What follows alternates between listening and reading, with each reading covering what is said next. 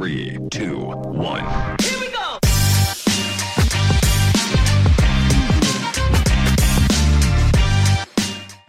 Bueno, el episodio de hoy con Tito Rodríguez, compañero yujitsero y empresario también. Eh, eh, todos los días tienes un emprendimiento nuevo, o sea, tú eres un emprendedor serial, lo que se le conoce, ¿o ¿no? Exactamente. Eh, sí, para mí ha sido desde niño, o sea, esto de emprendimiento le han puesto un nombre ahora, para mí era ver qué invento para ver si puedo vivir de eso, ¿no?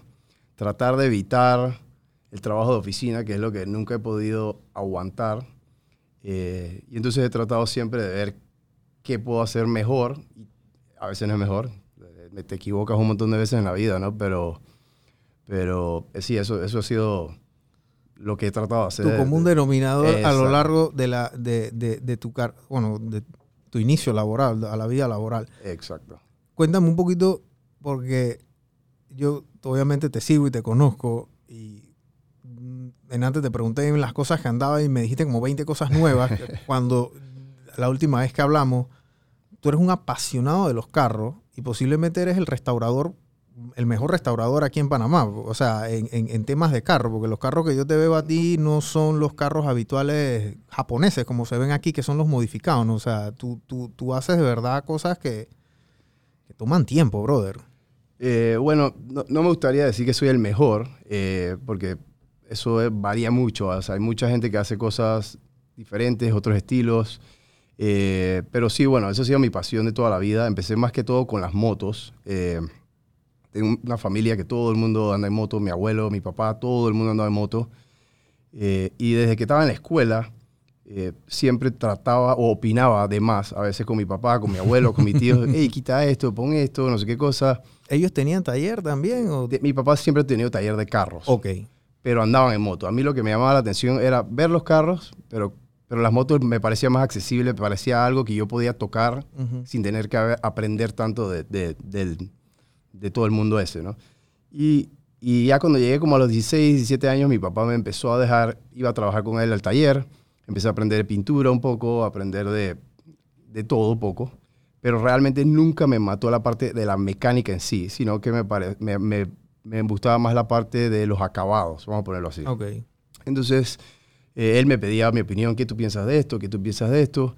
Y empecé a hacerle, a pedirle, déjame meterme un poco en, en esto, déjame opinar sobre esto, pienso que estos rines no se ven bien, cosas así, detalles. Y se dio cuenta que a la gente le gustaba, A los 16 años. a los 16 años. Y mi papá también tenía negocios en zona libre. Entonces yo veía muchas cosas, me pasaba caminando por todas estas locales de rines, de carros, de cosas. Y empecé a aprender de marcas. Y entonces yo le decía a la gente, hey, déjame, ¿por qué no le cambias los rines al carro ese que acabas de pintar? Bueno, pero ¿cuánto me va a costar? Entonces yo me ponía a buscar y en ese tiempo no era como ahora que tenías que internet y buscas el precio, sino que tenía que ir en, en alguna manera, llegar a las tiendas, preguntar, cotizar. Y yo le decía, yo te conseguí estos rines, eh, no sé qué cosa, dame tanta plata. Y iba y me ganaba 50 dólares Para la soda. para soda. O a veces ni eso. y entonces empecé con eso. Y mi papá me dijo, bueno, vente a trabajar los, los veranos, no sé qué cosa. Y empecé a hacer eso, a opinar de colores, a combinaciones, quitar cromos. En esa época todo el mundo quería cromos y yo o, empecé a black out los carros, a hacer todas estas cosas. Hasta el punto que llegué a, a que tíos y familiares me dieran plata y me dijeron, vete y hazlo tú. Pues vamos a ver qué puedes hacer con esto un montón de errores cometía, pedía rines muy grandes, muy, muy chiquitos, lo que sea, y, y fue aprendiendo, pero la gente le gustó. Y apenas me gradué de la escuela, eh, ¿Qué escuela te graduaste? del SEC. Ok. Eh, estudié en la Academia Interamericana, pero mis dos últimos años los en el SEC. Ujú. Eh, mi papá me dice, "Va- vente a trabajar conmigo al taller. Eh, toda esta vaina yo no sabía ni qué quería estudiar.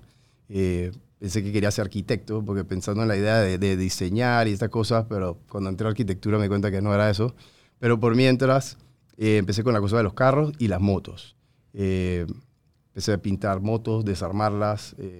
buscaba quién me pintara más barato, pero con buena calidad. Yo le llevaba las pinturas, me iba a diferentes talleres. Y así fui poco a poco aprendiendo a las malas y a las buenas, porque muchas cosas me salieron mal, eh, que eso era lo que me gustaba. Y la parte de, de asesorar, de decirte, hey, en vez de pintar el carro de negro que trajiste, no lo pintes negro porque Panamá, con la lluvia, cosas, detallitos que la gente no piensa, nada más lo ve en las fotos, en las revistas y ya. Y por ahí me fui. Y bueno, desde ese momento eh, no he parado, no he parado. Eh, no, lo, no lo hice tanto como negocio por muchos años porque no podía vivir de eso, no tenía dónde, no tenía plata. Eh, pero siempre lo hacía con mi papá en el taller de él o, o me iba a algún taller de alguien o lo que fuera. o, o, simplemente llamaba a la gente y le decía, hey, tengo esto, te puedo conseguir unos rines, te puedo conseguir esto, te puedo cambiar el bumper, vamos a cortarlo eh, con los 4x4, con todo, pero realmente enfocado en las motos. Y ahí un día, con la cosa que todo el mundo hacían los choppers, que eran de cortar, inventé el nombre de Panama Chop y, y con eso me quedé desde esa época, que creo que fue tenía dos años, había graduado de la escuela. Eh, Desde el 2020. Ah, digo, tenías 20 años. Tenía 20 años, sí, 20 años. ¿Y eh, ahora cuántos años tienes? 43. Ok, o sea, tienes rato entonces. Sí, ya tengo rato. 23 años ya casi. Ya tengo rato. Eh, he variado mucho, pero, pero sí, nunca he parado. Nunca he parado en eso. Y después cuando ya estudié, empecé a estudiar, estudié aquí en Panamá, empecé, empecé primero en la USMA, arquitectura, hice un año, cuando me di cuenta que lo, que, menos hacía era diseñar, era pura matemática y números y vaina. Me salí, empecé a estudiar mercadeo y ya ahí estaba trabajando con mi papá en un pedazo del taller y ya estaba desarmando cosas, eh, pintando piecitas, no sé qué cosas, y me fui con eso. Eh, después me fui, empecé a trabajar porque tenía que trabajar en otras cosas. Trabajé en, en Banco General, en la parte de mercadeo. Estaba diseñando volantes, significa que tampoco era lo que quería, pero bueno, estaba en, ese mundo, eh, daba miles de ideas, eh, trataba de, de, meter un poco más la, la, mano donde no tenía que meterla y me di cuenta que en, ese tipo de empresas no iba a funcionar eso porque trabajaban con publicitarias y con otra cosa, así que necesitaba trabajar, pero a la vez seguía por fuera haciendo mis otras vainas, que era Panama Shop y todo lo que pudiera hacer con diseño. Y por ahí fue que arranqué, ¿no? Y ahí ahí, ahí no he parado. He crecido y he achicado en varios momentos dependiendo de lo que pasa, pero, pero ahí, ahí es donde arranqué, arrancó todo eso de los carros y las motos. Ok, en Panama Shop. ¿Cómo funciona el proceso de conceptualización de un carro? Yo llego con un carro y yo me imagino que, bueno, ya ahora con tanta experiencia, posiblemente el carro puede estar destrampado y tú me dices, hey, Brian, si tú quieres esto que está en la foto, te cuesta tanto. ¿Estás o no estás? O sea, ¿cómo, cómo funciona ese proceso eh, desde captar al cliente hasta darle la entrega final? Claro, eh, hay muchas maneras de, verlo. O sea, yo por lo menos soy una persona que, que, puedo ver, no todo el mundo tiene la capacidad de visualizar las cosas como pueden quedar. Eh, y entiendo, o sea, hay gente que necesita que se lo pongas en un papel y no nada más los números, sino que cómo se va a ver. Yo normalmente he podido, me lo imagino. Entonces, para mí es bien fácil ver eso y decirte, ni te metas ahí porque no vas a poder. Eh, y yo lo que hago es eso mismo. Yo te digo un presupuesto primero, te digo, hey, esto es lo que va a costar simplemente para que llegue a ser funcional lo que me estás entregando. y después, para que llegue a esa foto que está ahí, llega esto. Entonces, pero sin tratar de espantar al cliente, ¿no? Porque tampoco le quiere decir, hey, no lo hagas nunca, porque entonces no trabajaría, ¿no? pero eh, por ahí, empiezo de esa manera. Empiezo con el, con el punto de decirte, ok, esto es lo que necesito que empecemos y después podemos llegar a esto. No puedo llegar directamente a lo que tú tengas. Hay, hay casos que sí se puede. Lógico que si tú me traes un carro que está entero, nada más que lo quieres mejorar o lo quieres pintar o le quieres cambiar cosas, igual con las motos, si te lo digo de una vez, vaya, vamos a hacer esto, esto, esto y te va a costarlo. Te va a costar tanto.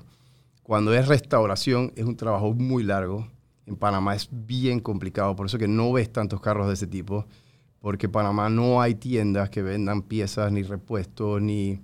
Todo lo tienes que pedir. Todo lo tienes que pedir. Y, y la cultura panameña no fabrica nada. Entonces tú no tienes mano de obra, tú no tienes alguien que te, te haga esa pieza, sino que déjame buscar de la de otro carro y ponérsela ahí o pedirla y hacerla. Y eso para mí ha sido lo más complicado siempre, en las motos, en los carros, en lo que sea que quieras hacer es que el panameño no hace nada. O sea, no, no, el mecánico no es un mecánico que fabrica.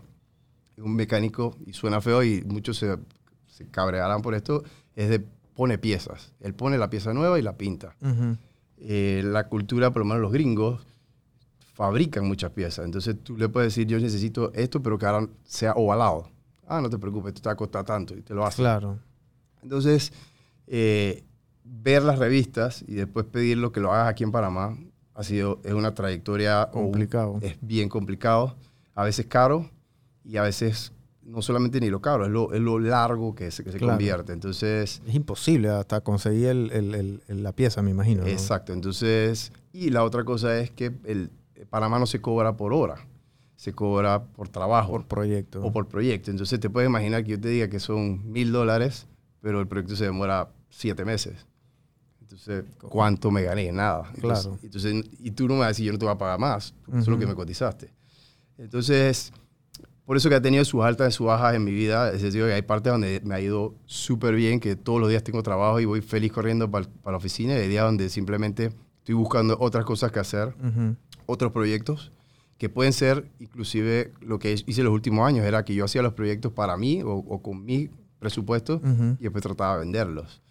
Eh, también te puede salir La bruja ahí la también. bruja ¿no? porque te puedes quedar con un montón de proyectos guardados que si fueras a mi oficina te mueres de la risa porque hay mil proyectos tirados ahí que, Wow. que, que empecé que no terminé o que los hice y que no los pude vender y que tengo ya un valor sentimental porque no, lo, no lo quiero regalar. no lo vas a vender. o, no lo quiero, o no lo quiero regalar por lo menos. Claro. ¿Tú cuántas restauraciones o cuántos carros has armado desde de- en estos 23 años, si tienes, si tienes Sí. noción? Bueno, en las motos me acuerdo que al principio las tenía numeradas, o sea, cuando eran motos completas, que era de Ujú. que por lo menos pintura completa, vamos por el mínimo ese. Creo que me acuerdo que hice una que era la 128 y me la guardé por mucho tiempo y, le- y la, y la misma pintura tenía el número y de ahí puedo haber hecho muchas más, pero, pero esas eran completas. En carros, eh, de cero, eh, no sé exactamente cuántos puedo haber hecho, pero más de 10 carros enteros, que es desde, desde poner los tornillos, desarmarlo en pedacitos, Wow. hasta poner las sillas al final y que anden. Y eso lo haces tú. Sí, bueno. Bueno, con un equipo de trabajo. Obviamente solo, solo no, sí, pero, Sí, sí. y pero cada, tú estás ahí, ¿no? yo estoy ahí y cada vez que era lo que he aprendido a hacer, cada vez hago menos yo en el sentido de que he aprendido a mejor darle la mano de obra a, a alguien Y delegar, ¿no? especial y que lo haga mejor a tener que tratar de que todo tu equipo sea buenísimo. Muy complicado porque la mano de obra no siempre quiere trabajar a, lo- a la manera que tú quieres, los precios, etc. Entonces yo lo que hago normalmente es que yo cojo tu proyecto y yo consigo a la persona que lo va a ir haciendo por pedazos. Uno que se encargue de la pintura, uno que se encargue de la restauración, uno se encargue del motor, etcétera, etcétera. Y después lo voy uniendo Claro. de manera que yo sé que cada uno de ellos por separado son lo mejor que hay, por lo menos en el mercado de aquí. Ok. Y me ha ido mejor y también me quito un poco de dolores de cabeza porque si uno de ellos falta, el proyecto se pararía. Pero en este caso yo puedo moverlo y seguir trabajando. Esto es correcto. Tú, eh, eh, bueno, y eso también te pone en el sentido que tú tienes que aprender a hacer todas estas cosas porque si uno de estos tipos lo atropella un bus, tú tienes que agarrar, tú tienes que agarrar eso, ¿me explico? Sí, eh, eh, tienes sido, que completar eso. ha sido- O el man dice que, hey, mm, me- no sé, me voy de Panamá. ya me ha pasado varias Suerte, veces. eh, suerte, Tito. Me ha pasado con pintores, especialmente que desaparecen por problemas, por lo que sea. Eh, he aprendido a pintar. Pinto, to- pinto. No me considero el mejor pintor, significa que puedo pintar piezas, pero cuando ya son cosas súper especializadas, prefiero pasarle la mano a otra persona. Igual en la mecánica. Yo te puedo desarmar una moto completita. Tal vez la puedo armar perfectamente bien para atrás, pero normalmente prefiero siempre tener a alguien al lado que sea especialista en cada cosa. Claro. Eh, especialmente con las cosas que cambian todos los días. O sea, a veces tú armas una moto y ahora llegó una pieza electrónica que no tengo la menor idea de cómo funciona, Ujú. tengo que contratar a alguien o buscar a alguien que lo haga.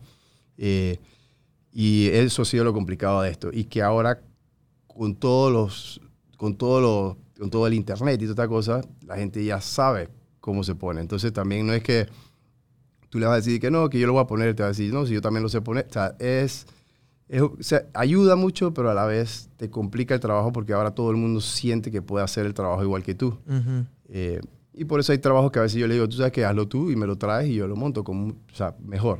Ujú. Pero, pero bueno, sí he tenido que aprender un poco de todo. Aprendí aerografía, aprendí a soldar. No sueldo muy bien. Todo eso, ese es mi meta, una de mis metas, soldar bien. Eh, he aprendido de todo poco. La electricidad sí no me gusta. Eh, te puedo cablear las lámparas o algo así, pero no es que no me gusta meterme en la parte de corriente. Eh, pero sí, he tenido que aprender un poquito de todo. Claro, sí, porque digo, estás, estás como que supervisando todo, Y- sí, todo, todo por el proyecto. De, de, de esas restauraciones, ¿cuál ha sido esa? Como que tú dices, esta fue la joya de la corona. O sea, esto para mí fue la top de la top. Eh, bueno, de- en motos hay una que se la hizo a un gran amigo que se llama, la moto se llamaba No Regrets y todo. Y esa fue para mí la top de top porque fue una moto que se hizo, que la ¿Qué, desarmó. qué- qué moto era? Era una, es una Harley Davidson Night Train y la desarmamos en pedazos y cada pieza que se puso fue puesta como yo quería que se pusiera, no solamente como el cliente quisiera que... Porque a Ujú. veces hay una mezcla entre lo que yo te puedo recomendar y lo que tú quieres. O sea, entonces tengo que llegar a un medio, ¿no? Ujú. Eh, él sí me dio haz como tienes que hacerlo y se hizo, se demoró bastante, pero fue una moto que se hizo como en ocho meses y todo quedó como el cliente quería y como yo quería, que eso Ok. es difícil, porque una cosa también es presupuesto, pues yo te puedo decir, yo quiero todo de acero inoxidable y tú me vas a decir, o sea, yo no puedo pagar eso, entonces... Claro. Y ese ha sido uno de los grandes problemas en Panamá conmigo, con los clientes, es que yo, tú quieres la moto como la ves en la foto, pero no la puedes pagar. Entonces, en la mitad hay un momento donde tú me dices, hazlo, como, hazlo más barato porque no tengo la plata, pero cuando sale, tú no le explicas eso a, a tus amigos y a tu gente que te ve las motos o el carro, sino que le dices, ah, no, él me puso eso así porque, por lo que sea. Claro, para no Y- decirle de que estoy li- Ah, estaba ah. limpio, Entonces digo, ¿por qué pusiste todas esas tuercas viejas? Y que, estaba bueno, limpio exacto. y entonces o no he terminado de pagar el proyecto. Entonces, y eso me, da, me, me dolía al principio y ahora no me duele tanto, pero al principio me dolía porque uno se enteraba, ¿no? Que estaba Claro. diciendo por ahí que no, que eso lo y puso cuando así. te decían que qué, chucha, dile que me venga a pagar. Exacto, pero bueno, ya con la edad, al principio eso yo no quería ni salir a veces porque el proyecto, ya ahora ya aprendí que ya ese no es mi problema ya. Entonces, ok, eh, eh, y, y en, en carros, ¿cuál ha sido así el... Bueno, moto fue esa Harley Sí, Davidson, esa esa. Night Train, y en carro, porque yo, yo he visto buenos carros cool. En, que- en- en carros, en carros tengo varios de, te puedo decir, hay un off-road que yo compré, que se lo compré a un amigo que ya venía de los Estados Unidos armado, que era un carro como de baja, eh, que era una, para mí era una belleza, era como un sueño, para mí comprarlo, lo compré para mí, y lo volví también a desarmar y lo armé de todo nuevo, desde los turbos, desde los rines, desde los mofles, eh, que no era para un cliente, era para mí. Al final lo vendí, pero para mí ese fue el trabajo más satisfac- satisfactorio que, que he tenido. Y bueno, y todavía tengo otro que, que lo hice siempre para vender, que me lo quedé, que es uno de esos proyectos que se, que le- se llama La Chola, que es un C10 del 66, Ujú. eh, que para mí es Un joya. C10, ¿cuál carro es? Es un el- Chevrolet C10, Ah, un ok. pickup. Ah, sí, sí, sí. yo- Sí, el, que, donde tú estás siempre. Sí, tú eso- no vas a vender eso jamás. Originalmente era para venderlo, yo no creo que lo podría vender más, jamás, pero siempre fue con la idea de venderlo. Claro. Eh, es un proyecto que dijo, voy a hacerlo suficientemente bien para que alguien me lo quite de la mano. Y cada vez que me ofrecen la plata que pido, igual le digo que no. Entonces, pero bueno, eso Está son... como mi mamá cuando quería vender la casa, entonces le ofrecían la plata y que no, que no la voy a vender porque él no la va a cuidar. Y, Eh, si, si ya así- no va a ser tuya, brother. O sea, así- ya vende esa. Así mismo es, así mismo es. Ese, ese amor que no... Pero bueno, sí, he hecho esos, esos dos que son míos, ¿no? Ujú. De clientes he hecho varios que, que estoy bien feliz, que andan en la calle y que, que tú les ves la sonrisa al cliente, que para mí eso es increíble, aparte que te paguen, ¿no? Pero, Claro. pero verlos y que anden bien y que estén, o encontrarme después de 6, 7 años en un lugar, unas motos, un carro, y, y que ellos ni siquiera saben quién lo hizo a veces, porque ya ha pasado varias manos y que Claro. siga siendo, que todo el mundo lo vea, eso es increíble. Ese feeling es, Que para mí es uno de los más Que fuertes que, lo hay. bifean. Tú remodelaste o hiciste una restauración o una transformación, no sé cuál sería la- el, el verbo, de un van que es donde movilizas a, a- a tu hijo. Sí. Entonces, ese, eh, eh, y, y tú contabas, porque yo te seguí en las redes, que puta, aquí es muy difícil, un van como para poder viajar, porque a ti te gustaba hacer camping, y tú querías llevar a tu hijo a hacer camping. Sí, ese, ese, ese te puedo decir que ha sido, es más, eso fue durante pandemia, que tuve todo el tiempo eso, y estuve dispuesto hasta a vender todas mis cosas y para poder hacer ese proyecto como Dios manda, porque hay una mezcla donde cuando es para hacer plata o, para, o porque simplemente se ve cool o porque a cuando realmente tiene un propósito y aparte una función que va a ser increíble, que es para, para, para, para lo que lo necesito. Eh, mi hijo tiene un, pro- un problema, eh, es discapacitado, entonces eh, me cuesta mucho poder llevarlo a lugares, por lo menos él, él puede caminar, pero más, más que pero, puede andar, pero anda en silla de ruedas la mayoría del tiempo. Entonces, para mí era, por lo menos yo llegaba a la playa, me encanta la playa, a mi, a mi otro hijo le encanta la playa, pero yo pensaba, bueno, él se puede bajar y, y- y ¿qué hago para llegar hasta la arena? ¿O qué hago para llegar hasta la calle que está mala? ¿O qué hago para cruzar allá para que vea eso? Entonces, siempre tenía ese, Esa angustia, ese ¿no? dolor de cabeza porque decía, mejor no vamos, pues, vamos para otro lado. Claro. Y entonces yo empecé a ver toda esta cosa de los campers que me gusta y el 4x4 y toda esta cosa, pero yo digo, bueno, si voy a hacerlo, tengo que poder llevar a mi hijo y que esté cómodo. Entonces, ¿qué, qué es lo que te hace falta cuando tú vas a viajar con una persona discapacitada? Lo primero es tener un baño. Porque si tú tienes que parar a cada rato en un baño y bajarte y vi- toda esta cosa, ya te, ya te complica. Y poder estar dentro del carro, aunque, aunque no tengas que bajar, o sea, poder estar dentro del carro y estar parado y poder estar bien. Toda esta cosa empecé, entonces empecé a buscar diferentes vans. Y yo dije, bueno, lo peor que va a pasar es, o no lo peor, pues el proyecto va, va a ser más largo porque voy a tener que comprar un van de cero y ir armándolo para esto y me va a costar mucha plata y mucho tiempo. De suerte encontré un camper que estaba en la playa en Coronado de, eh, un, de un señor que vino de California y el carro ya estaba medio, medio, era un camper pero viejo y yo dije, bueno, esta es mi oportunidad. Lo fui a comprar sin saber que tenía, si el carro ni andaba O sea, ni si nada. tenía motor. Nada, o sea, no, lo fui, pagué, me lo traje andando y la mitad me botó toda la gasolina. Fue, fue un dolor de cabeza, pero llegó. Y bueno, ese fue mi proyecto y lo- todo lo he hecho pensando en mi hijo. O sea, lo, lo hice, fue, le arreglé todo, tiene su baño, tiene sus agarraderas para poder ir adentro, pues, tiene su cama abajo y cama arriba, de manera que él puede estar acostado, puede, puede ver televisión, le puse, le arreglé la planta eléctrica, tiene paneles solares, todo lo hice que si yo no me tengo que mover del carro, Claro. no lo tengo que hacer. Y es 4x4. Le arreglé la 4x4, le puse winch. O sea, todo pensando que yo no me puedo quedar solo. Yo no me puedo quedar en un charco Claro. con mi hijo y, y dejarlo dentro del carro. Claro. Significa que tenía que pensar solamente, no solamente en pasarla bien con él, sino en seguridad. Extremadamente funcional y seguro. ¿no? Seguro, súper seguro. Eh, todavía estoy en eso, dedicándome a que cada detallito esté bien para él. Eh, que lo las tan, sillas- lo tan usa- lo- ya, ya, ya lo lo, usamos- estrenaron. Ya lo estrenamos un Oh, par de vueltas bueno. por ahí cortas, pero todavía no lo he llevado tan lejos como quiero. Claro. Eh, ahora le arreglé las sillas delanteras para que se puedan virar las dos, Qué cool. para que él pueda, podamos comer juntos allá adentro, todo estar adentro sin tener que bajarnos del carro si no, si no se puede. Y ese ha sido el, el- Bueno, esa es la, esa es la mejor restauración que la has hecho. mejor y, y creo que va a ser la que más voy a disfrutar porque Claro. voy a hacerlo con él. Las otras restauraciones o las cosas realmente, como uno dice, la mayoría de las veces son para que se vean mejor los carros o para que anden mejor, pero realmente esto tiene una función que, que va a mejorar la vida de él. Entonces eso para mí es eh, lo más importante que hay Claro. ahorita. Ant- Yo me imagino que ya lo llevaste a, a Chame, ¿no? Sí, sí, sí. Ok, entonces arranca, tú me- en antes que hablamos, yo te pregunté de esto de Chamefornia. Y yo en mi cabeza pensando una cosa y en realidad fue otra. Y la conceptualización y el concepto de esa idea nace por una. Yo no estaba ni cerca, pero, pero nació por algo. Y quiero que lo cuentes aquí, porque Chamefornia ahora se está volviendo Sí. de una manera orgánica mucho más popular de lo que ustedes a lo mejor en su momento pensaron que tan siquiera iba a ser, ¿no?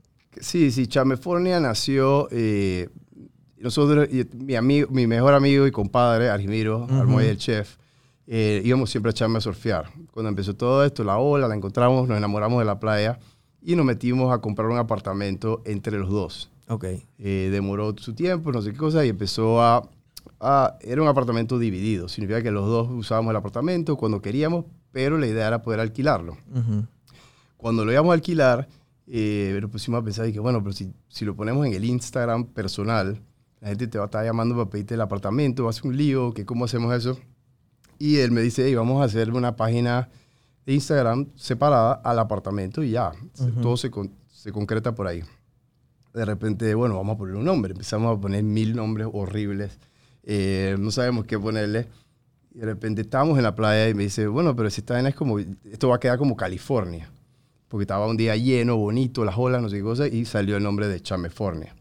Para nosotros fue siempre un relajo, o sea, que nombre a nadie, ni, ni, ni- pensamos que le iba a gustar a nadie, sino que simplemente vamos a ponerle nombre a eso. Jodedera entre ustedes. Jodedera. Eh, le pusimos a la página, él se pasaba mucho más tiempo allá que yo, significa que él siempre subía fotos de la ola, de eso, cosas, entonces la gente empezaba a preguntar y empezó a tener movimiento aparte de alquiler del apartamento. La- la página de Instagram. de Instagram. Se convirtió más como en una página de, de que la gente preguntaba sobre la playa, Sobre Chame, pues. sobre Chame, sobre Chame. Hay baño, hay restaurante. O sea, no- Caracol, o sea, ajá, todo eso, que hay ahí, que no sé qué, cómo están las olas. Bueno, no era la idea, pero empezó eso y se estaba alquilando el apartamento. Significa que nos fue súper bien. Eh, cuando empezó a haber tanto auge con el nombre y el relajo y que, hey, Chamefornia, que no sé qué cosa, dijimos, hey, vamos a sacar unas gorras para nosotros que digan Chamefornia. Pa' joder cuando estamos Sí, allá y bueno. Sacamos un logo ahí. Porque ahí hay una comunidad también Sí, sí, sí. grande De, de surfer y... Ya, y- ya ha crecido. y- sí, ya. uf. Entonces, eh, sacamos unas gorras para nosotros y todo el mundo las quería. Hey, hazme una, que sé qué. Yo dije, hey, vamos a venderlas. Vamos a hacer 10. Hicimos 10, se fueron de un momentito. Yo dije, bueno, vamos a hacer 10 más, pues. Y ahí nos fuimos hasta que hey, vamos a hacer 24 gorras. Sencillitas, nada más con el logo. Y lo que dijimos fue para que, para que porque tampoco pensamos que la, la marca era porque iba a comprar una gorra chamefornia. Entonces dije, bueno, vamos a hacer algo más bonito, vamos a venderlas y la ganancia se va para la escuela del, de- del pueblito de antes de Chamefornia. Y les ayudamos y ayudamos al- a la escuela. Y se vendió todo. Las Y se- 24 horas. De una vez. Es más, hicimos creo que 12 más y con eso hicimos la fiesta de Navidad. Wow. Se hizo una super De la fiesta de, escuelita de la escuelita, una super fiesta de Navidad. Y quedamos súper felices y aparte todo el mundo tenía su gorra. Bueno, la cosa que nos pusimos, a, a- vamos a comprar seis más diferentes, vamos a comprar cuatro cosas, t-shirts, vamos a comprar Y todo. la gente pidiéndole, hey, haz unos t-shirts. Hey, no tienes una camisa. Hey, no tienes no sé qué. Y como compramos tan pocas para que nunca fueran iguales y con la idea de que nunca tuviera todo el mundo la misma gorra, la gente estaba como esperándolas. Y nosotros dije, bueno, hey, la vaina está yendo bien. Y entre la mezcla de, de hacer los t-shirts y hacer llaveros y hacer tonteritas de esas, y el, y el auge que ha tenido el, la playa en sí, porque la playa se ha vuelto muy famosa y muchas Sí. veces por la ola, por, por el ambiente, por lo que Mucho sea. surf ahí. Mucho surf Y es cómodo también. y cerca, eh, el nombre se ha quedado. O sea, el nombre se ha quedado hasta el punto de que estamos viendo si hacemos la marca ya un poco más fuerte. No sabemos hasta qué punto, porque nos hemos dado cuenta que también en Panamá, si yo hago 100 gorras igualitas, no todo el mundo quiere la, la misma gorra. Entonces Sí. también a veces hay que pensar hasta dónde llegar, Claro. porque no, no estamos todavía pensando en el momento de hacerlo tal vez tanto como negocio, sino que mantenerla como medio exclusiva y chica. Y bueno, Nicho y comunidad, ¿no? Exacto, si en un momento vale la pena, se hace, pero, pero nunca fue con la intención de eso, sino fue una intención de una jodedera y de, y de un apartamento que teníamos en conjunto, que él vive ahí ahora casualmente en ese apartamento, eh, pero el nombre se ha quedado. Claro. O sea, pero ya no lo alquilan entonces. Ya no se alquila. Ay, a la vida. Ya se- Ya no se alquila. Él, creo que él está, él está alquilando otro apartamento que Ah, tiene ok. allá, pero ya Cham- el, el que era Chamefornia, el original, el, ya no- original ya, ya- no, ya no, ya no se alquila. ya no se alquila. Eh, O sea, lo que estás haciendo es mucho como co- comenzó Supreme. Exacto. Supreme era así, era una tienda de skater allá en Nueva York, en una esquina, y los manes se volvieron populares porque cada X cantidad de tiempo sacaban una pieza única de ropa. O sea, que no volvían a sacar más nunca esa pieza de ropa. Y yo creo que probablemente eso es lo que estás haciendo. Eso es lo que hago. Literalmente, ¿no? Y compro... y Haces las co- esos release y el que la compra, la compra y ya más nadie va a tener tu gorra, nada más ese grupito de gente. Exacto. Y es más, no, ni siquiera vuelvo cuando compro o hago o lo que sea, no, ni siquiera la hago, ni siquiera parecida. Para, para eso mismo, para que ya no hay más, ya no va a haber más de esa. Y si, si hay alguna que va a ser del mismo color o lo que sea, pero como no es igual. Claro. Eh, sí, para mantenerla así, ¿no? Para mantenerla un poquito más. y- y- y- Exclusividad. Y, y Panamá es chiquito, entonces todavía a la gente le gusta tener algo que, que no todo el mundo pueda tener. Totalmente. Bueno, de- de- también tuviste un gimnasio de CrossFit, me acuerdo, porque yo fui a tu gimnasio de CrossFit un par de veces con un amigo, con Jesús, y Claro. el- el- el- o sea, tuviste un gimnasio de CrossFit que se llamaba ah, eh, Iron Fit. Iron Fit. Eso me imagino que cumplió su, su, su cometido, porque en ese momento era no había tantos gimnasios de CrossFit, y después comenzó a haber una proliferación de gimnasio que en cada esquina había uno prácticamente. Claro, eh, por eso te digo que yo en la vida he hecho, yo trato de encontrar cosas, eh, tratar de encontrar algo que me guste y que lo pueda vivir yo y, y- y tratar de que me dé plata, ¿no? No, no- todos han funcionado de esa manera. Iron Fit sí me fue muy bien por mucho tiempo. Era cuando estaba empezando el, el CrossFit. Habían tres o cuatro gimnasios eh, reconocidos de CrossFit y, y- y me encantaba. O sea, puede ser uno de los, de los trabajos que más me he divertido porque para mí era, no solamente estás haciendo ejercicio todo el día, sino que estás como ayudando gente. Me sentía que era como, no sé, como... Estás entrenando Sí. tú mismo, estás entrenando a otra gente, estás parqueando el relajo. el- Exacto, era, era como, como ir a pasarla bien y a la parte, o sea, te están pagando por ayudarlos, porque al final del día yo me tuve que certificar en todas las cosas posibles, que desde nutrición hasta eh, CrossFit, en todas las, todo, para poder sentirme que Tú eres un estaba... entrenador serio, Sí, entonces. exacto, entonces- No de que ves dos, tres rutinas en YouTube y, No, no, no, no. y Tuve, tuve que viajar y Siete pagar. el y- gimnasio de los lesionados. exacto. Siete de diez están lesionados. Y, a- y a- y aparte que el CrossFit era, es, es duro, entonces no podías tampoco estar inventando. Yo, vi, yo me lesioné, mucha gente se lesionó y era por, por, no tanto a veces los entrenadores, porque no le voy a echar la culpa a todos los entrenadores, sino que es un, es un, es un deporte que se fue mutando más como a, a- a que todo era a nivel competitivo. O sea, todo el mundo hacía CrossFit con la idea de competir o por lo menos de ganarle, porque, porque realmente el CrossFit está hecho para que compitas contra ti, porque es contra el reloj o contra la cantidad de repeticiones, pero nadie, nadie es así. O sea, te pone alguien al lado y quieres ganarle. Entonces Claro. se, se fue pasando de algo casi que body weight eh, a algo que tú estabas viendo en la televisión y que todo el mundo tenía estos cuerpos eh, Mutantes. mutantes, enormes, fuertísimos y todo el mundo quería llegar a ese punto. Por eso creo que fue más que todas las lesiones, pero como gimnasio me fue muy bien. eh, la- me divertí, la pasé súper, súper, súper bien con, con- con ese, con ese gimnasio. eh, me dio plata, eh, la pasamos súper bien. Eh, cuando lo vendí, más que todo, lo vendí por cuest- cuestiones lo- del- del local y que había dejado de trabajar en todas otras cosas porque ya quería estar en el gimnasio todo el día. Entonces yo Ujú. tenía que tener un balance entre que, ok, no voy a vivir solamente de esto, significa que tengo que ver qué hago. Claro. Tú dejas el gimnasio y entonces ahora me dijiste también que, ah, bueno, yo creo que el tema de los carros y las motos siempre ha sido como que Sí. siempre, has- siempre has estado ahí y consecuentemente también tienes otras cosas por fuera que también estás emprendiendo. Una de esas fue el gimnasio. Ahora me comentó, bueno, Chamefornia, que ahora posiblemente en un par de años Lo ves por ahí. lo- o sea, ya lo veo por ahí, literal. Eh, el tema ahora del café que me comentaste, o yo no sé si hay otras cosas que me estoy dejando por fuera. Bueno, hay varias cosas que estoy en este momento haciendo. Eh, tengo hace unos años, ya tengo cuatro años de tener machete. Que- Ay, verdad, la bar- Bueno, yo soy cliente de Machete. Mira tú, me estaba olvidando de, de- de- de- de- del, del que yo consumo. Es, bueno, barbería, machete y machete tatú, eh, que son, eh, son lo mismo, o sea, somos el, los mismo grupo de dueños. Eh, empezamos con la parte solamente de la barbería y ahora crecimos a la parte de los tatuajes, Ujú. que realmente la historia nace cuando yo, yo realmente quería hacer la parte de los tatuajes solamente, pero no es tan fácil meterte en ese mundo. Eh, es mucho más complicado de lo que uno piensa, no nada más por los, porque depende de artistas, depende de otro montón de cosas. Entonces, de suerte me, me empezó a, a- a cono- conocí a, a Alberto, que es el dueño de Rock and Folk. Un día me eché echando cuenta ahí y me dice, hey, ¿por qué no abrimos? Tengo un local aquí abierto. Él, él ya tiene tiendas de tatuajes. Me dice, abrimos una barbería. Y mi primera cosa fue, no tengo la menor idea nada de barbería. Más, yo en mi cabeza me imaginaba un salón de belleza. Y yo dije, no, no me interesa. No, que no sé qué, vamos a tratar, vamos a hacer una cosa chiquita y ahí nos vamos y vemos qué pasa. Bueno, la inversión era muy baja y éramos cuatro socios. Significa que yo dije, ah, bueno, dale, pues si, si igual no tengo que estar aquí, yo no voy a poder estar aquí, le dije desde el principio Claro. Eh, vamos a tratar. Y me fui, viajé y conocí estas barberías en, California, en Estados Unidos, que son unas bellezas, con otro concepto. Ya como que el barbero es un- medio que un rockstar en vez de Claro. un barbero que tú estás acostumbrado a ver en una esquinita en cualquier lugar acá en Panamá.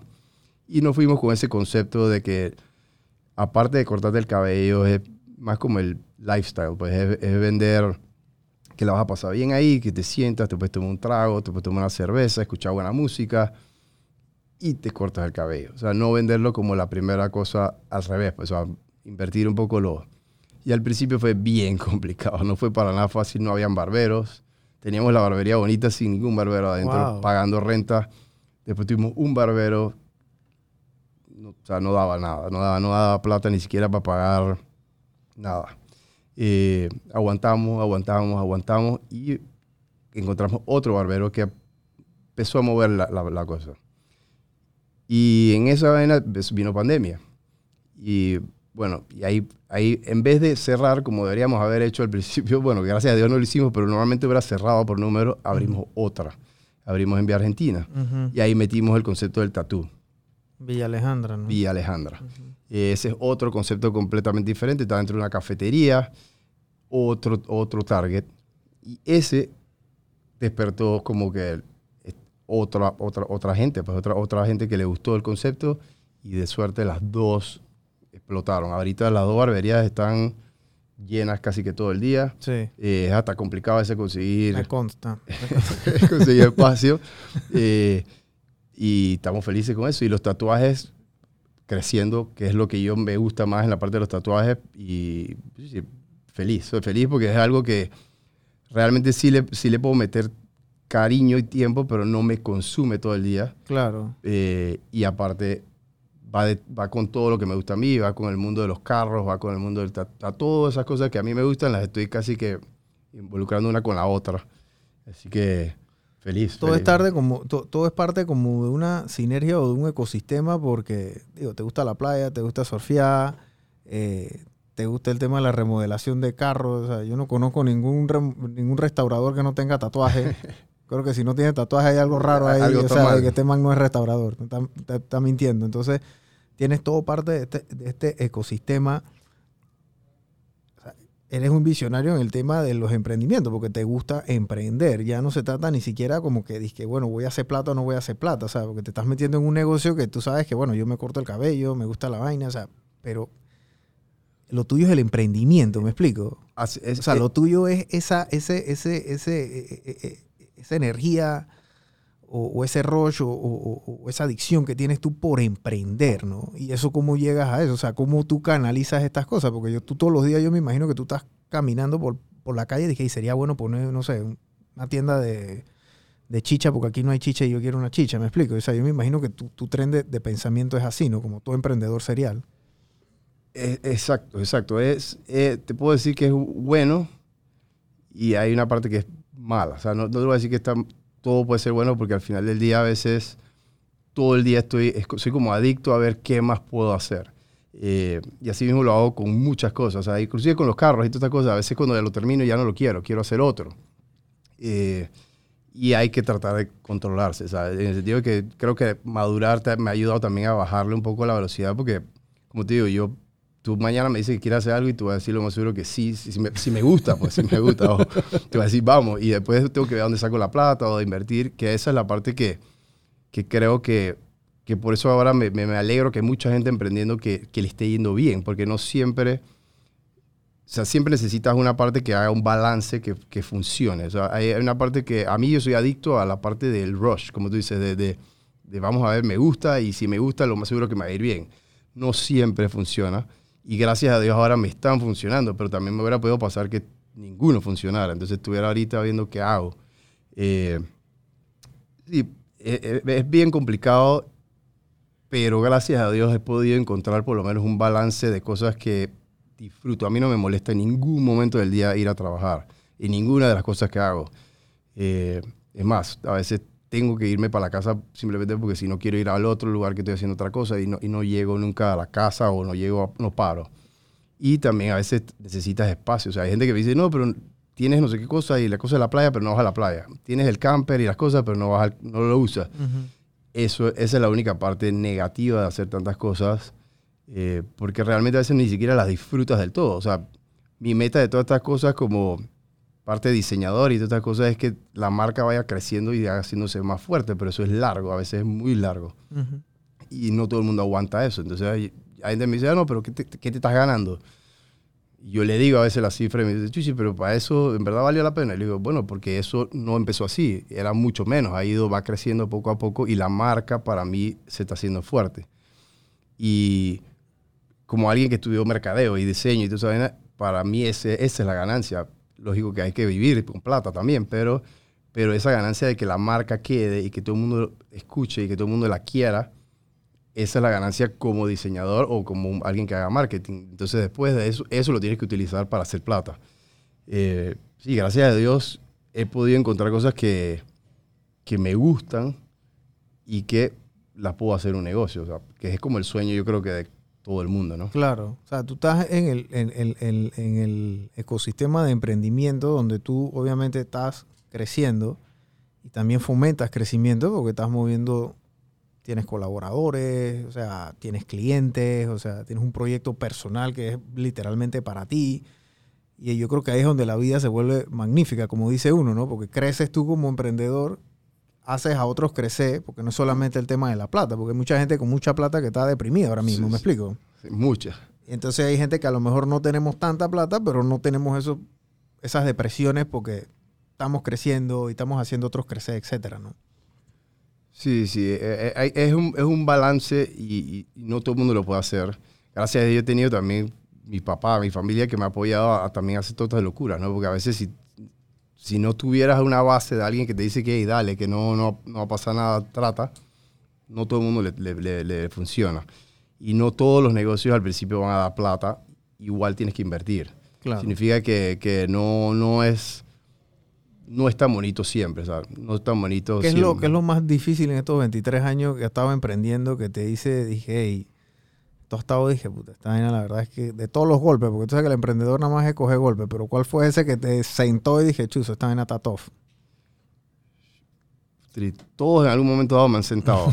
todos, todos porque, porque se, se- se hacen como un globo en algún momento dado. Tú ves plata, ves movimiento, pero al final del día todavía falta por invertir más. Entonces, por lo menos hay momentos donde yo dije, bueno, ya, ya el negocio está bien. Y, y- y sale otra cosa, otra oportunidad y no tienes la plata y no lo puedes hacer. Y sientes que, que lo necesitas para que la marca siga creciendo o porque, porque le, y entonces tienes el momento de decir, ok, ¿qué hago? Pues paro y aguanto. Y ese momento para mí es donde te sientas y te dice, eh, te- normalmente te- no puedes hacerlo, por lo menos en mi caso. Pues si tuvieras mucha plata, de repente lo hubiera podido hacer todo. Hay muchas ideas que yo quisiera que crecieran y no puedes, entonces tienes que... Y eso ahí es donde como que la realidad te asiente y te dice, hey, no eres, no puedes hacer eso. Eh, y también que en un momento dado todos he quedado sin plata. O sea, en un momento dado he llegado y que, bueno, espero que, que generemos este mes porque si no, no puedo pagar la renta Ujú. o no puedo pagarle al, al empleado o no puedo pagarle a alguien. Eso es, es feo. O sea, no es, un, no, es un, no es un feeling que creo que nadie quiere sentir. O sea, que por más que tu idea se ve bonita, no tengas ni un dólar Claro. en, en el, en el banco. Eh, por eso digo que no, no, no ninguno en específico, pero todos también a la vez. Todos han, han llegado a un punto Ese tema de las quincenas es, es fuerte para el emprendedor porque horrible. tú sabes que uno, uno ya- bueno, yo aquí personalmente prefiero quedarme literal sin comer a dejarle de pagarle a mi gente. Y yo me imagino que tu mentalidad es la misma, así ¿no? mismo es, así mismo es. Entonces, guerrear las quincenas es, es, es tough, porque los clientes te abusan del crédito, pero la gente no. Exacto. Y, O sea, tus colaboradores no. O sea, ellos, no te, ellos te dan crédito 15 días. Exacto. E- Igual, y no, y lo peor es cuando trabajas especialmente en proyectos que a veces te dieron un abono, por decirte un ejemplo, y tú con ese Ujú. abono tienes que aguantar. Y, y, el- y como tú dices, el, el- el- el que está trabajando contigo tiene que pagar su casa, tiene que comer, tiene que... Entonces, ¿qué haces? Pues, o te gastas la plata del proyecto y se la das adelantado, pero pues tienes que ver dónde la sacas. Eh, da miedo. O sea, hay momentos que tú dices, chuleta, ¿qué hago? Y, y también entiendes cuando la gente se endeuda porque dice, bueno, es que hay que endeudarse porque si no, él deja de comer o yo dejo de comer.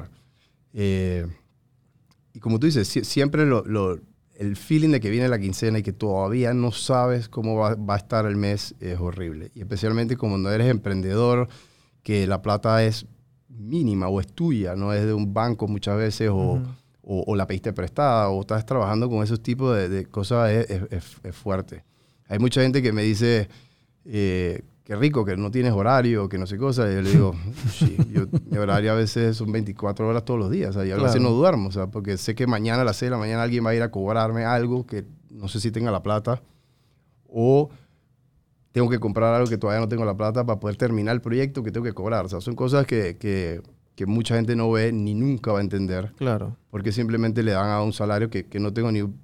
O sea, qué rico también el que recibe un salario y se puede ir de vacaciones 30 días. O sea, yo eso de 30 días no, no me acuerdo cuándo fue la última vez que tuve ni 5 días libres. Claro.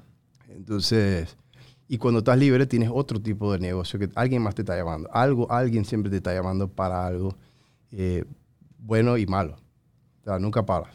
El tema del orden, yo me imagino tú con tantas empresas, o tantos negocios andando, tú me imagino ya tienes un proceso como de orden administrativo también. Ok, mira, dale, vamos a ser socios, pero eh, necesitamos a alguien que nos lleve la contabilidad, alguien el tema administrativo, ¿vale? porque yo no voy a estar ahí o yo no voy a estar todo el tiempo ahí. Explícame un poquito de eso porque eh, así como hiciste uno, ya me imagino que has perfeccionado el sistema o lo estás perfeccionando al punto de que puedes darnos retribución de cómo funciona ese tren al momento de iniciarlo. Lo que he hecho, en, por lo menos cuando tengo socios, eh, sea muy chiquito, sea muy grande, lo primero que le digo a mi socio es, eh, no me puedo encargar la parte de los números. Pero a la vez, porque soy súper malo con esa parte, soy, como me gusta estar inventando, así mismo me gastaría la plata. Entonces no puedo, no puedo hacerlo yo. Eso sí, he tenido que aprender para poder ver qué es lo que me están enseñando, porque si no, no, no, Claro. sé. No, no, tampoco no podemos trabajar así. Pero lo que he hecho con casi siempre mis socios es, yo necesito un socio que, que pueda encargarse de eso y que me pueda explicar también cómo se van a gastar la plata. Porque, porque a veces no nada más es que me digan que no puedo y que sí puedo, porque tampoco vamos a funcionar así. O sea, somos socios, no, som- no soy tu empleado.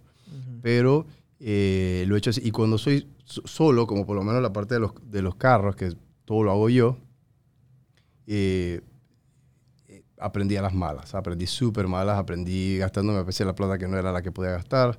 Eh, fui poco a poco hasta el punto que ahora que yo no toco la plata del cliente nunca. Esa, esa es mi manera hasta, hasta el final, al menos que sea por una emergencia, trato de manejar la plata mía Claro. hasta el que no tocarlo. Pero, pero en cada tipo de negocio funciona diferente. Hay, hay negocios donde trabajamos con la plata por adelantado, cuando hay. O sea, no, no te puedo explicar, no tienes que tengo un, un patrón e- perfecto para todas, porque todas trabajan totalmente diferente. Como por ejemplo, una cosa chiquita como Chamefornia, simplemente metemos, abrimos una cuenta y metemos los números y al final del mes vimos si ganamos algo de las, de las gorras y esas Claro. gorras normalmente se donaban, así que no, no había tanto problema. Eh, eh, lo de los carros sí era bastante más grande porque eran gastos y mucho más entradas de plata. Y los otros negocios que te- machete y esa cosa sí tenemos un, em- alguien, un contador, con, Claro, o sea, ya, que le lleva un ya- orden y un control dentro de Yo eso. ahí casi que ya ni lo veo, nada más nos sentamos una vez a la semana o cada dos semanas, vemos los números y vemos que todo esté funcionando y qué va- cuál es a, a dónde vamos. Claro. Eh, y con la idea de seguir creciendo. Nuestra idea es tener más barberías y más, más tiendas de tatuajes alrededor de Panamá y después si podemos irnos de Panamá también salir. Esa sería nuestra meta a largo plazo. Claro. Pero cada una funciona diferente y con diferentes presupuestos también. Claro. Y bueno, el tema que dijiste antes, que no tocas la plata del cliente en tu rubro, es, eh, a, a veces, tú sabes, porque el, el que hace un restaurador o un mecánico, lo que hace es que se gasta la plata del cliente para terminar el proyecto, agarra otro proyecto que sabe que no lo va a poder terminar en esa plata, pero para poder cubrir este, y después se forma como una, una, una especie de pirámide. Y al final, Y así funcionan todos. Para que, pa- así funcionan todos porque realmente contigo, por eso es que la mayoría de la gente Panamá no hace proyectos. O sea, eh, teniendo mi familia que ha tenido talleres de carros que no son de proyectos, sino de chapistería, claro, te dicen no quiero, no hagas eso. No, nunca trabajes con proyectos, no trabajes con restauraciones por lo largo.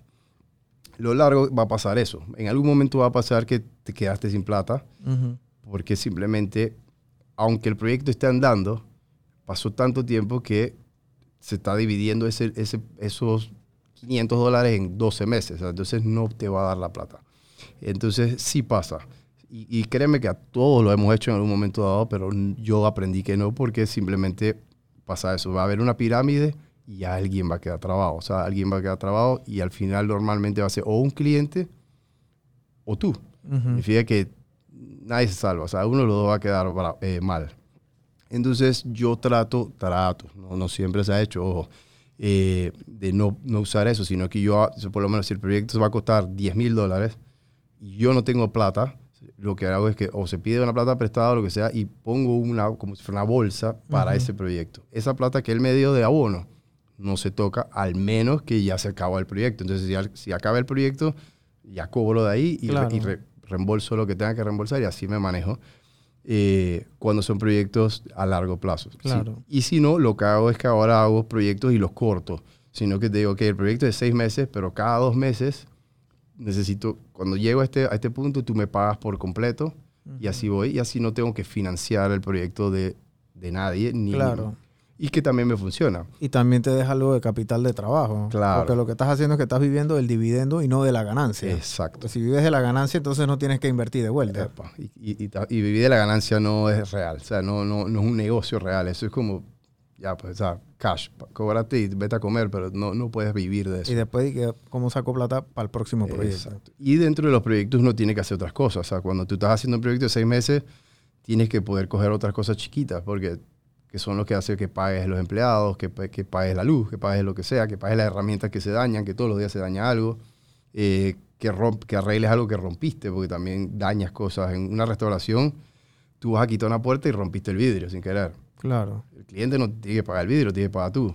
Eh, y tampoco te puedes poner histérico porque, bueno, es un carro viejo. O sea, o sea, son cosas que tienes que... Tú sabes a lo que vas. El tema del costeo es extremadamente importante para ti entonces en ese rubro. Sí, sí, sí. eh, O sea, el costeo de una restauración en comparación al costeo de una barbería, estamos hablando de, de- de- de- o sea, en tema de nivel, puede ser un nivel 1 una barbería y un nivel 100 el costeo de, de- de restaurar un carro. Es, es, es totalmente opuesto y totalmente inesperado. O sea, la barbería es un negocio que tú puedes saber qué es lo, qué es lo peor que te va a pasar. O sea, que, que nadie fuera todo el mes, por ejemplo. Te va a costar entonces la luz, el agua y no sé qué cosa. tus, costos, sabes. tus costos fijos. ¿no?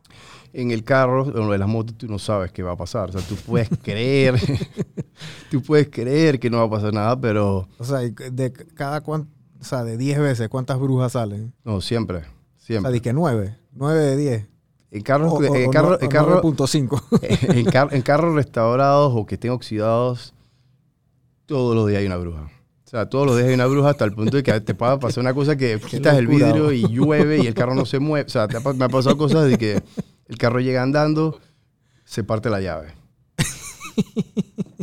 Tienes que desarmar todo el carro para sacar esa llave. No hay llaves. Tienes que mandar a hacer una llave. Tienes que sacar la- el, el vaina, o sea, como si ya todo tienes que salvarlo por una vaina y el carro no ha entrado. No le puedes cobrar eso. ¿Qué le vas a cobrar? Ay, se dañó la llave. De allá arrancamos en pérdida. pues. Arrancas en pérdida.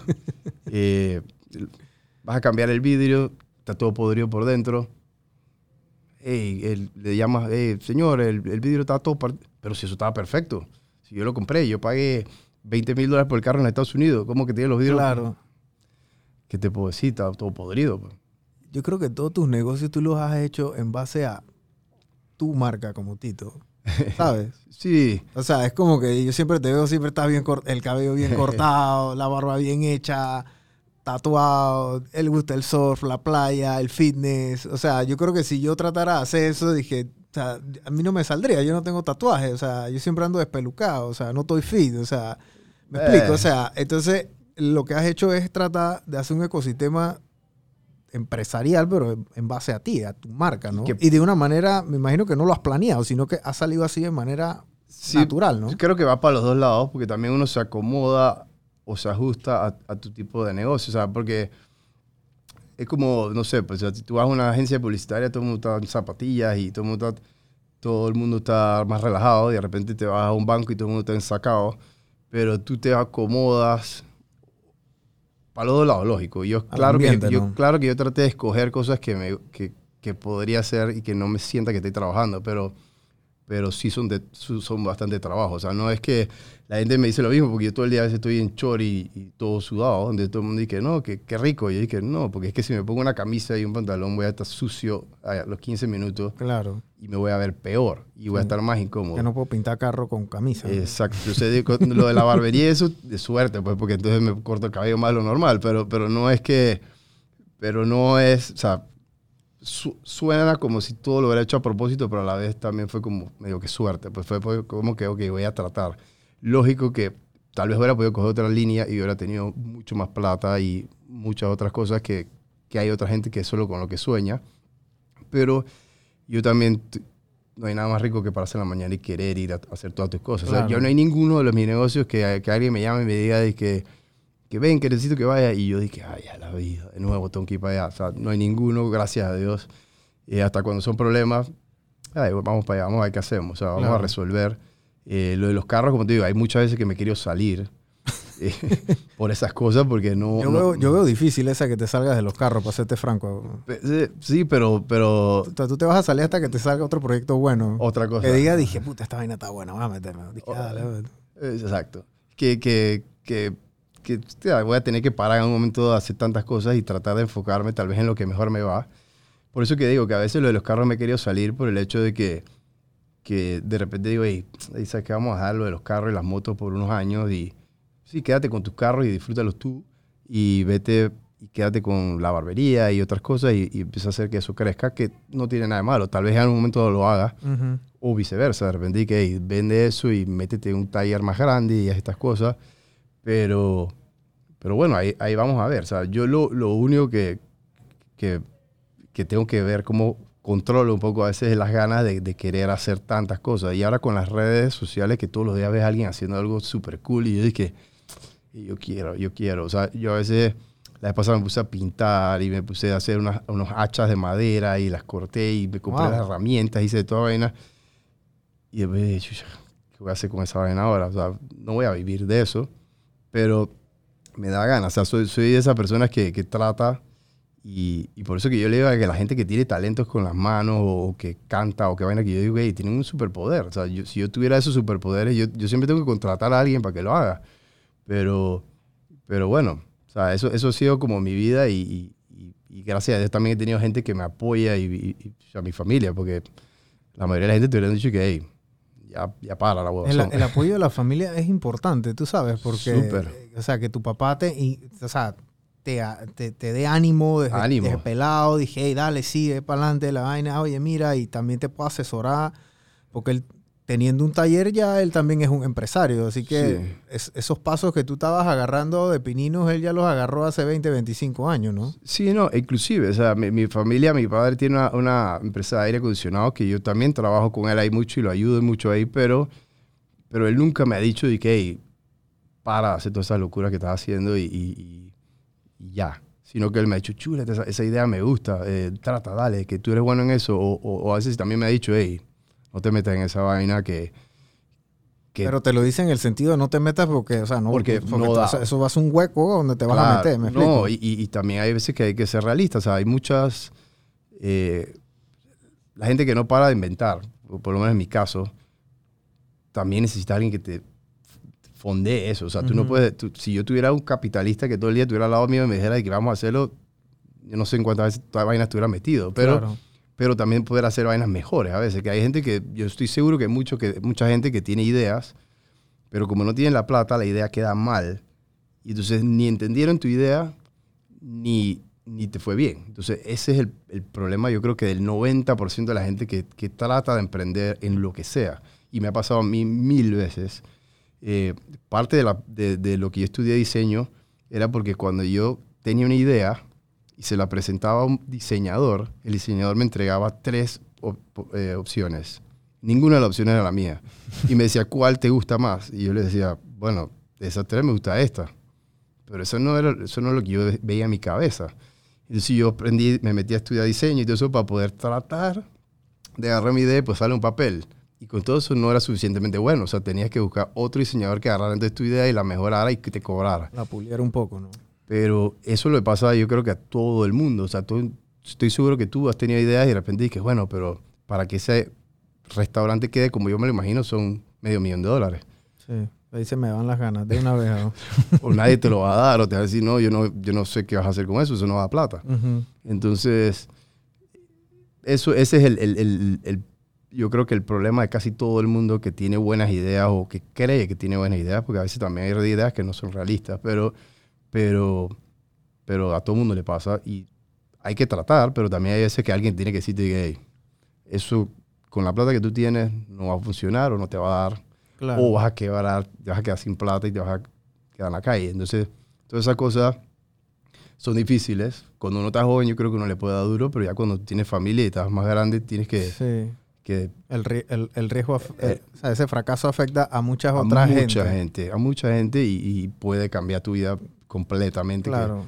eh, entonces también no todo el mundo se puede inventar. O sea, yo tengo muchos amigos que me dicen, chuleta, yo quisiera hacer todas las vainas que tú haces. Y yo le digo, Bueno, pero no sé si quisiera. O sea, a, veces, a veces puede ser que tú crees que quieras eso, pero tú estás en un, lugar- un negocio que te paga muy bien. Todos los días sales de tu casa a, las cinco, a la oficina a las 5 de la tarde. Tienes un super salario. Tienes dos carros. Tienes una casa para... Tú en verdad estás Sí. seguro que tú quieres estar todo el día peleando con alguien que, que está bravo porque el carro no brilla. O sea, no sé si eso es lo que... eh, hay cosas que son súper cool, pero a la, a la vez... O sea, el sacrificio de la vida de- del emprendedor no lo entiende mucha gente No. porque tú no solamente sacrificas plata, Tito, tú estás sacrificando el tiempo con tu familia, tú estás sacrificando una relación, tú estás sacrificando tiempo con tu, con tu papá, con tu mamá, con tus hijos, con tus hermanos, con tus hermanas, con tus primos, con tus amigos. O sea, tu, tu vida social es inexistente prácticamente. claro. Tu grupo de amigos se vuelve casi nada. Porque nadie y la mayoría de tus amigos por lo general van a ser emprendedores o por la gente con la que tú te vas a ventilar o a ser gente que está en tu mismo estilo de vida de que no sé si voy a cobrar la quincena y tú, hey, ¿tú estás culpa de la quincena? Sí, yo estoy culpa de la quincena, pero tú no estás hablando de que ellos personalmente, si sus em- colaboradores, si sus empleados, si su gente está culpa de la quincena. Es sacrificante. Sí, sí, es, es mucho más estresante que lo que yo creo que la gente piensa que es el estrés cuando tienes un salario que te llega todos los quincenas y todos los meses y bonos navideños y todas esas cosas. Eh, cuando llega Navidad, que todo el mundo está esperando que le dé un bono, yo, yo estoy viendo qué carajo voy a hacer para darle algo más a los muchachos o, Claro. o ayudarlos o ver que les hago una fiesta y le compro dos cajas de cerveza. Claro. Eh, y también comprar los juguetes a los pelados y, los regalos y la cosa. aparte- Me explico. O sea, aparte de lo uno personal, estoy hablando de uno nada más de todo, las otras cosas que se salen claro. de, de, de las manos de uno. De que, bueno, que vienen fiestas patrias, que vienen días libres. Para mí eso es horrible. O sea, yo días libres, todo el mundo lo piensa que se va para el interior. Yo dije, chuleta, tengo que, esa gente no va a trabajar, tengo estos vainas parados, eh, igual tengo que pagar. O sea, esos días, eh, todos los días libres para mí es de que, wow, Ah, que, pase, que pase rápido. O sea, yo no quiero estar... eh, y todo el mundo está feliz. Entonces, cuando la- los papeles se invierten bastante, Ujú. hay cosas súper mejores también. O sea, no, no todo es malo. Hay cosas mucho más cool. Uno puede ser mucho más creativo. eh, uno puede inventar. Pero, pero también hay que decir la gente a la realidad. O sea, no todo es bonito. Hay gente que le está yendo muy bien siendo emprendedor. Y me alegro. Y, y también me ha ido muy bien en muchas cosas. Hay otras cosas que te voy a decir, chuleta, no me dan mucha vaina, me dan para pagar. Pero, pero, pero bueno, creo que también es parte de mi emoción. O sea, mi- como te digo, al, al yo ser como medio adicto a esto, es lo que me, da, me emociona. O sea, es lo que quiero ver qué más puedo hacer. Quiero ver si puedo crecer más. Quiero ver si puedo inventar algo nuevo. Quiero ver si me salgo de esto y me voy. a, veces, que a veces también me da ganas de, y vamos, voy para otro país y ver qué hago. Si no tuviera hijos, tal vez estuviera em- tratando de emprender en otros lados, ¿no? Pero, pero, no, pero, pero es bueno, o sea, es bueno. Es bueno y, y, y poder trabajar en cosas que te gusten. Hay gente que muere y nunca lo hicieron, o sea, nunca Claro. ni, ni trataron. Así que en ese sentido yo creo Sí. que y, que- se quedaron con las ganas, ¿no? Sí. Háblame del café, porque ahora eres cafetero. Esta es nueva, esta no me la sabía. sí, es- más, te traje un café para que, para que lo pruebes después con calma. A ver, ¿Este café cuál es? ¿Qué clase es? El- el- la idea del café mía nació, eh, yo me asocié hace como un año con un amigo que, que estaba sembrando en Penonomé. Ok. Eh, y entonces empezamos con la cosa de los vegetales. Y yo dije, yo siempre, siempre, siempre, siempre decía que yo quería poder sembrar y esa vaina, pero bueno, Ujú. tienes que tener terreno, tienes que tener plata, todo lo que hablamos ahorita, no, no es tan fácil nada más de que voy a sembrar y voy a, a hacer vegetal. Y él me ofreció la idea de que, bueno, yo me encargo de la parte de, la sem- de sembrar y tú te encargas de ver cómo pones un local acá y llegar y hacer toda esta vaina. Y yo le dije, bueno, mira, en verdad no tengo la menor idea que me estás hablando. Eh, yo, yo te doy un pedazo de mi local al principio. Empezamos con eso, empezamos a traer vegetales Ujú. y simplemente a repartirlos eh, en bolsas a las casas. Tú hacías por pedido, online, todas estas cosas. Bueno, eh, no nos iba mal, pero tampoco era un negocio. Pues. Y me dice que, mira, ahí en la finca donde yo estoy, y tengo, él, él tenía varias finquitas en diferentes lugares, Ujú. están sembrando café. Y que bueno, no sé nada de café tampoco, así que, ¿qué hacemos? ¿Vendemos el café también? Vamos a vender café. Entonces me dice, bueno, pero ya probamos el café, eh, la gente le gusta el café y no es un café caro, no es un café de estos súper, súper gourmet, sino que vamos a hacer un café bueno, pero que tenga un precio accesible. Y yo le digo, bueno, mira, yo no sé nada de café, ni siquiera tomo mucho café, así que significa que yo no me voy a meter en la parte de, de que si el café es buenísimo o no. Esa parte te encargas tú y yo te voy a hacer caso. Yo me voy a encargar en la parte de ver cómo hacemos que la gente le interese ese café, porque hay miles de cafés buenos ahorita. Y yo le digo, vamos a hacer una marca eh, diferente. Entonces le, le dije la idea de vamos, y vamos a hacer diferentes tipos de café con diferentes, eh, no sé cómo se puede decir, se dicen cafés que tan fuerte es el café, y le vamos a poner diferentes calibres Ok. como de armas. Ok. Entonces inventamos la marca, se llama Ammo Coffee, Ajá. eh, y la idea es que el café es como si fuera la, municiones, pues municiones Claro. de... Entonces cada café va a tener Este es 9 milímetros. ese es 9 milímetros ¿Y que cuáles son, la, cuáles son las municiones? eh, van a haber van a haber diferentes. Hay punto .40, hay punto .44 y hay punto .25. Ok. Y la idea es cada café es mucho más puro y, y, y- y vamos, y estamos sacando la idea de que cómo usarlo, para qué tipo, o sea, ya para todos los especialistas del café Claro. te van a enseñar todo esto y van a venir empacados en cajas de madera, de, de- como si fueran balas. Ajá. O sea, todo el, el setup va a ser visual, Claro. aparte de la parte del, del café, que esa parte se encarga más él, que es la parte de, de- Ok. de los sabores y los olores y toda esa parte, pero yo me encargo de la, que la parte que cuando esa, todo el mundo lo vea, Ujú. Se acuerde de qué es. Y entonces en ese proyecto, vamos, ni siquiera lo hemos sacado todavía desde la otra semana. Ah, ah, tú, estás fre- tú estás fresquecito entonces. Sí, es- eh, tú eres uno de los primeros que va a tener ese café. eh, y después te traigo varios para que los vayas probando y me digas tu opinión. Pero la idea es eso, o sea, que, que, que todo, como, todo el packaging y todo lo que sea con el café no se te va a olvidar. Sea que, que no sea tu café favorito, sí, Claro. Tú vas a hacer. Entonces Ah, por vamos, vamos por, con ese... por, merch y por, y por marketing. Ta- vamos a sacar t-shirts, Claro. estamos sacando de todo con el área militar, pero no, no, no enfocado nada más en militar, sino que es por, por el nombre. Pues. Claro.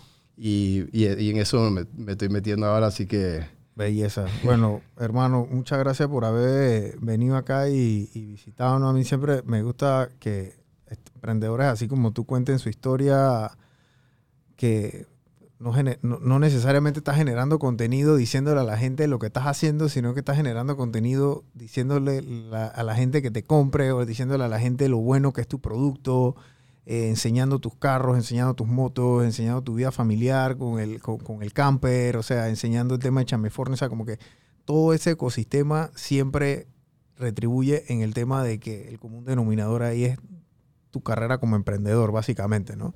Así que gracias por haber venido aquí. Oh, Tito. gracias, gracias por invitarme. La pasé bien, echando cuenta aquí un rato. Dale, belleza, gente. Chao. Three, two, one.